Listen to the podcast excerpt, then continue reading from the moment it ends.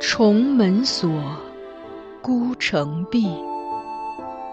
白鬓催，霜华尽。这是一段淹没于仁宗圣治尘埃缝隙中的爱情。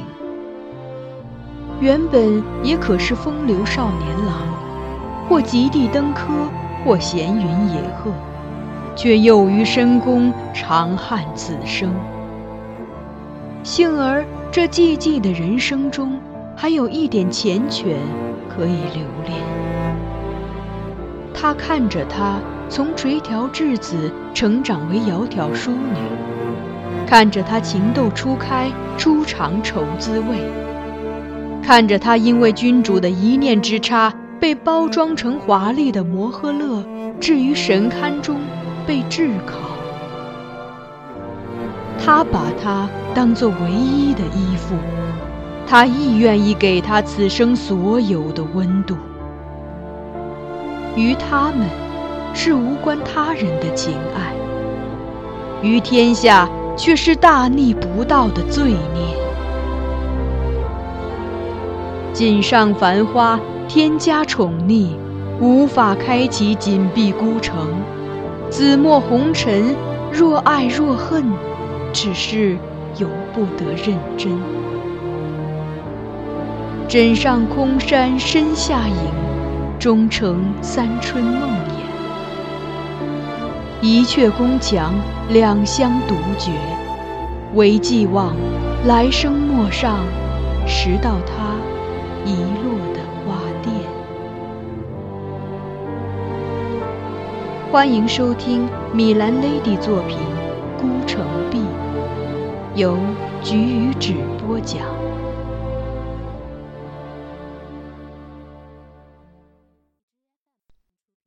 册礼。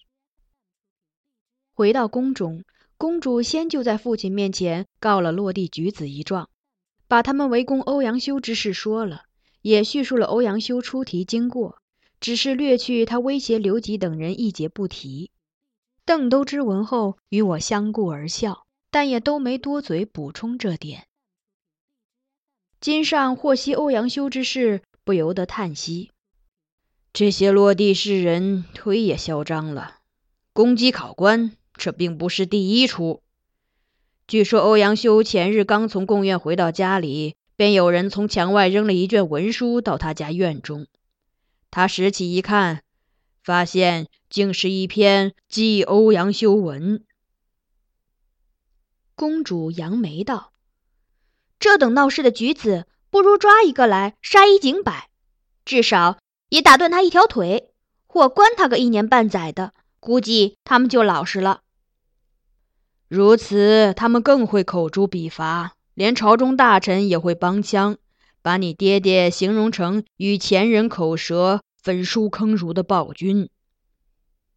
金上笑而摆手，谆谆教导：“女儿啊，这世上有两种东西万万碰不得，见了也要绕道走。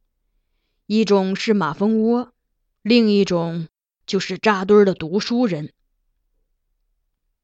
公主顺目想想。忽地笑弯了腰，真是呢！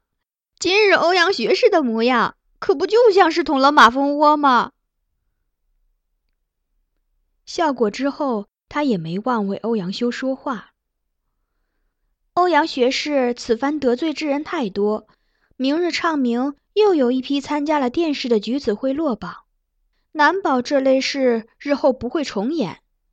爹爹总得想个法子。别让他再被马蜂蛰呀！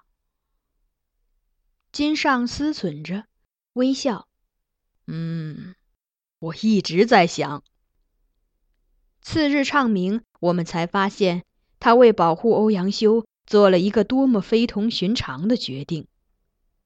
这年，凡参加殿试者，皆赐进士及第，不落一人。因此，数百人名字一个个唱出。令这次唱名仪式显得尤为漫长。太清楼上的宫眷看得兴味索然，好几位打着哈欠，低声抱怨说站得太累，而且今年状元容貌并不怎么出色。本届状元是建安张衡，他年约三十，老成庄重，但论容止风度，自然远不及昔日冯京。就公主与我而言，唱名中亦有意想不到的亮点。进士第二人是前一日曾为欧阳修辩护的那位青山士人眉山苏轼。公主看来对他也颇有好感。所以在众进士于太清楼前拜谢皇后时，他特意命人多赐块饼饺子给他。皇后见状问：“徽柔也听过苏轼闻名吗？”公主说没有，也许一时也不好细说前因，便很简单的找了个理由：“我瞧他顺眼。”这一语立即引来工人笑，他也懒得辩解，心中无所思，神色。倒相当坦然。皇后含笑，忆顾苏轼，道：“这苏轼才思敏妙，文风跟欧阳学士有相似处。他有个弟弟名叫苏辙，今日也是一同中举了的。如今兄弟俩在京城已颇有声名。你爹爹前几日看过他们的电视文章后，喜不自禁，特意跟我说。”欧阳修果然慧眼识人，本届贡举选出了不少文章才学之士，其中有一双兄弟，名叫苏轼、苏辙的，皆为宰执之才。苏轼文章更为可喜，只是我年事已高，也许用不上这二位相才了。不过把他们留给后人也不错呢。公主奇道：“爹爹既如此喜欢。”为何却不点苏轼做状元？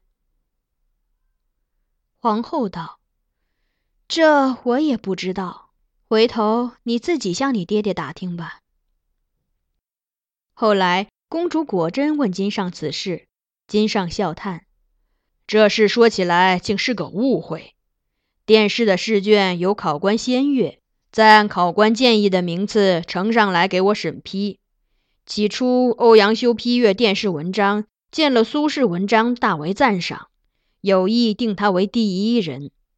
但那时试卷糊名，他不知道作者是谁，只觉此人文风正好是自己喜欢的那一类，担心这文章是出自他的门生曾巩笔下，若点为状元，恐日后惹人非议，便译为第二，另取了张衡的文章排在第一。我阅卷时，虽觉第二人的文章好过第一人，但转念想，欧阳学士既这样定，必有他的道理。若非有大不妥，还是尊重他的意见吧。所以最后还是按欧阳学士的建议定的名次，委屈苏轼做了榜眼。岂料唱名后，进士入殿谢恩，我见欧阳修盯着苏轼，一脸愕然，问他原因。他才低声告诉我此事，我们相顾无语，都颇感遗憾。国朝公主出封以二字美名，下降或新帝即位推恩进制时改封以国名，礼遇俸禄皆有所增加。这年六月，金上晋封福康公主为衍国公主。这时的欧阳修是最受金上重用的翰林学士。继之贡举之后，金上又对他委以重任，命他兼礼部侍郎，率礼院诸博士为公主册礼和婚礼拟定仪制。之所以要重拟婚礼仪制，是因为金上欲以前所未有的盛大规模和庄重古礼嫁女儿，而公主册礼细节更是必须着意设计的，因此前。国朝没有一位公主曾行过册礼，故此公主行册礼之事不可避免地受到了大臣批评。尤其是在金上晋封苗叔仪为贤妃，贤妃辞册礼，而金上从其所请之后，翰林学士胡素为此进言：“陛下即位以来，累曾进封楚国、魏国二大长公主，都不曾行册礼。”今时与衍国公主是与大长公主相逾越，何况贤妃一蒙书典进制，若不行册礼，母子之间一行一不行，礼犹不相称，疏于史册，后世将有讥议，必定会说陛下偏于近情，亏圣德之美。但这一次，金上并未接纳他的谏言，仍命筹备公主册礼，毫不掩饰地把他对女儿的偏爱明示于天下。很快到了七月丁酉，燕国公主受册这天。按制定的心仪是百官拜表称贺于文德殿，户部侍郎、参知政事王尧臣与枢密副使、礼部侍郎田况任册使，自文德殿奉册印至内东门。此前由任内几事的入内都知前往仪凤阁，请公主扶首饰余宅之一。册使在于内东门宣布奉旨受公主册印，内几事再奉册印入内。捧册印跪受公主，公主拜谢受册印，升位受内命附贺，然后前往帝后殿中拜谢父母。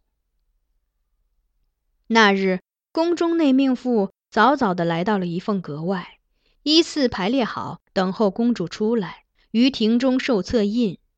入内都知也准时来到阁中，宣请公主扶首饰于宅，而之后公主久久未现身。都知诧异之下，又扬声再请两遍，却也未见他有何反应。苗贤妃在庭中统领内命妇，不便善礼，遂目视我，让我进去看看。我入内之前，先问了公主门边侍立的侍女，他们说公主早已梳洗好，但不知为何又懒懒的躺下，也不肯着礼衣差官。公主穿着衬余宅的素纱中单，侧身朝内躺在床上，发髻由丝饰精心梳过，倒仍是一丝不乱。我过去轻声唤他，他也没有转身，只是闷闷地说：“我不想行册礼，你出去跟他们说，让他们散了吧。”我自然未从命，道：“公主欲免册礼。”之前便应立辞，而今诸臣及命妇皆已就位，公主闭门不出是失礼之举。你当我之前没有立辞过吗？是爹爹怎么都不同意。他侧手看我，两眸暗无神采。我就是不想出去，你让他们走，我不管了。大不了回头你帮我写个谢罪的章书，交给爹爹。我微笑道。臣只是伺候公主起居的内侍，草拟章书不在微臣职责之中。诶，你不是曾请我签你为翰林学士吗？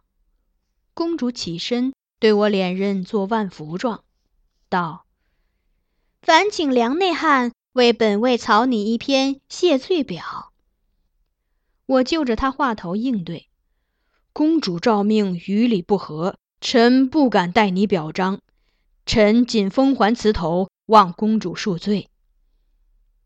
他抚掌笑：“ 哼，你连朝中大臣那点臭脾气都学会了。”我淡笑不语。他仍不死心，忽然又道：“你不是说为我捉刀代笔、写字作文都是快乐的吗？你还说你愿意为我做所有我想让你做的事。”自那天晚上跟他说出这些话后，我们的关系有了一些微妙的变化，似比前更亲近，但彼此又都默契的不再去讨论这事。这是他首次提及当日我的言语。随着这话重现，雨夜中两人相依的暖意，好似春风拂过我心头，那恬淡的喜悦如酒一般，令人微醺。幸而。我残存的理智尚能提醒我拒绝他的诱导。哦，臣这样说过吗？我若无其事的反问。当然，你当然说过。他立即肯定。我薄露笑意。臣何时说的呢？那天晚上下着雨，我在哭。后来你进来。他微怔。大概意识到了什么，便住口不说了。莹洁如细瓷的面上有一层绯色隐隐透出。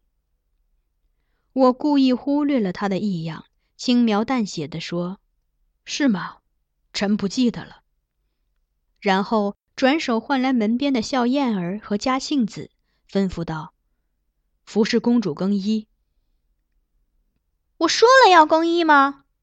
公主不满地顶我这一句。我含笑应道：“燕国公主策文是欧阳内翰写的。”臣猜公主一定会有兴趣出去听听，总不过是一些溢美之词罢了，有什么好听的呢？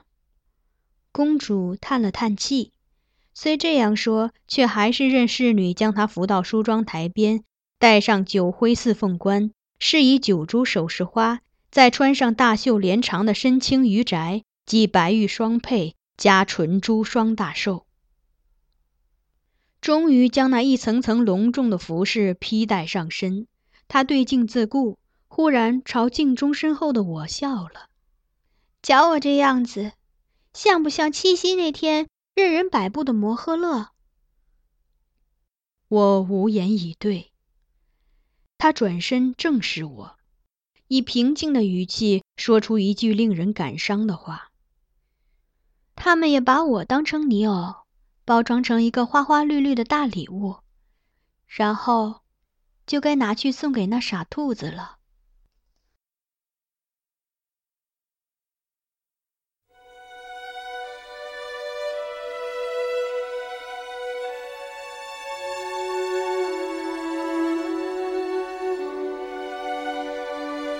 您刚才收听到的是菊与纸播讲的有声小说。孤城闭，欢迎继续收听。